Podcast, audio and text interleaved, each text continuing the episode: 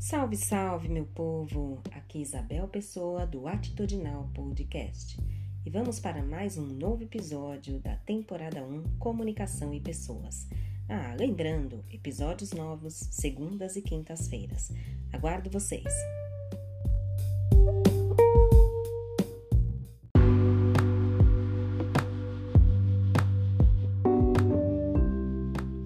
Wendy Ramos, colecionadora de risos. Depois de atravessar uma infância difícil, a peruana Wendy Ramos amadureceu e ingressou na carreira de comunicadora. Quando estava com 21 anos, teve a sorte de conhecer o trabalho dos clowns. O encanto pela arte da palhaçada foi imediato e desde então ela se tornou palhaça profissional e se dedica ao desafio de arrancar risos de rostos tristes e caras fechadas. Pouco antes de o avião pousar, lancei um olhar atento à cidade de Lima. Quanta poeira pairava por lá! Era impressionante. Seria a primeira vez que pisaria no Peru, e a imagem da capital não lembrava em nada os cartões postais de Machu Picchu. Aterricei numa cidade grande, tumultuada e confusa, onde tive a felicidade de conhecer o Wendy Ramos. Ela é uma palhaça profissional ou clown, como muitos preferem dizer.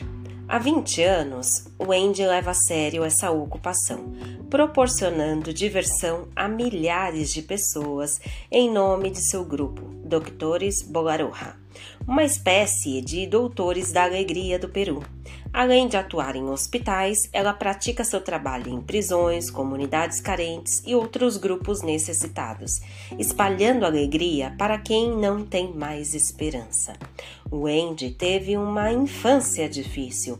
Era ainda menina quando a mãe morreu e daí em diante a família ergueu uma rede de proteção ao seu redor. Encheram-na de cuidados, fazendo-a acreditar que, pelo menos em seu mundo, poderia fazer o que quisesse. A estratégia não deu muito certo. Wendy tinha uma saúde muito debilitada. Vivia doente e passou por vários hospitais. Tudo era muito difícil. Desabafa a peruana que, nos tempos mais duros, nunca teve um doutor Bolaruja para lhe agradar. Para lidar com tantas dificuldades, inventei um mundo paralelo, só meu e cheio de fantasias. Eu era muito sozinha e acabava fantasiando demais. Brincava sozinha, criava histórias para minhas bonecas, criava novos mundos. No fundo, desde pequena, venho fazendo o que um palhaço faz. É muito nítida para mim a influência dessa fase em minha escolha profissional, disse Wendy.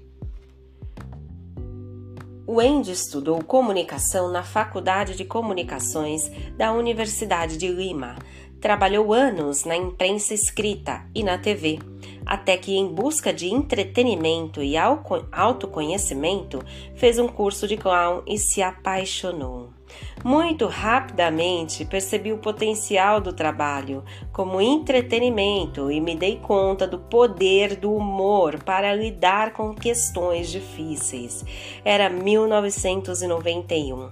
Comecei a me aprofundar nesse estudo e nunca mais o deixei de lado. Foram alguns anos praticando palhaçadas no palco, até o Wendy experimentar a atuação num hospital. Na época, no Peru, a prática de ter palhaços em hospitais era inexistente, pois o Andy ficou sabendo de um trabalho com esse enfoque na Espanha, decidiu viajar para conhecê-lo de perto e, ao voltar para casa em 2001, criou a Associação Bolaroja e o grupo Doctores Bolaroja. Daí em diante, a comunicadora se especializou nessa arte, fazendo cursos com os melhores mestres do mundo. Acabou desenvolvendo um método próprio de ensino, do qual se utiliza para ministrar cursos regulares em nome da Associação Bolaroja.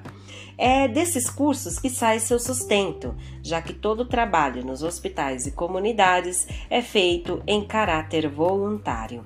Na associação, o ENDE ainda incentiva os participantes a integrarem grupos de clãs hospitalares e comunitários. Em 2009, ocasião da nossa conversa, já havia cerca de 40 doutores Bolaroja atuando em seu país. Entramos em quartos de hospitais com brinquedos, instrumentos musicais e bexigas. Contamos histórias, conversamos, brincamos, experimentamos alguns jogos, rimos em companhia dos pacientes. Os resultados são impressionantes. A depressão, a angústia e o estresse dos pacientes e familiares são atenuados. O dia passa mais rápido, a dor diminui, a comida cai bem e a injeção é esquecida. Vejo crianças sentindo menos dores e se recuperando mais rapidamente. É como se o palhaço atuasse como o analgésico. É um remédio sem igual. Com conhecimento de causa, o Andy explica que uma pessoa deitada em uma cama de hospital tem muita chance de se esquecer da própria alegria, de se esquecer do próprio riso. Seu trabalho, nesse contexto, é recuperar a alegria adormecida, mostrar às pessoas que não é tão difícil rir, trazer à tona a felicidade de cada um. Defendemos a alegria porque acreditamos nela, estamos convencidos do seu poder de transformação, alega Wendy.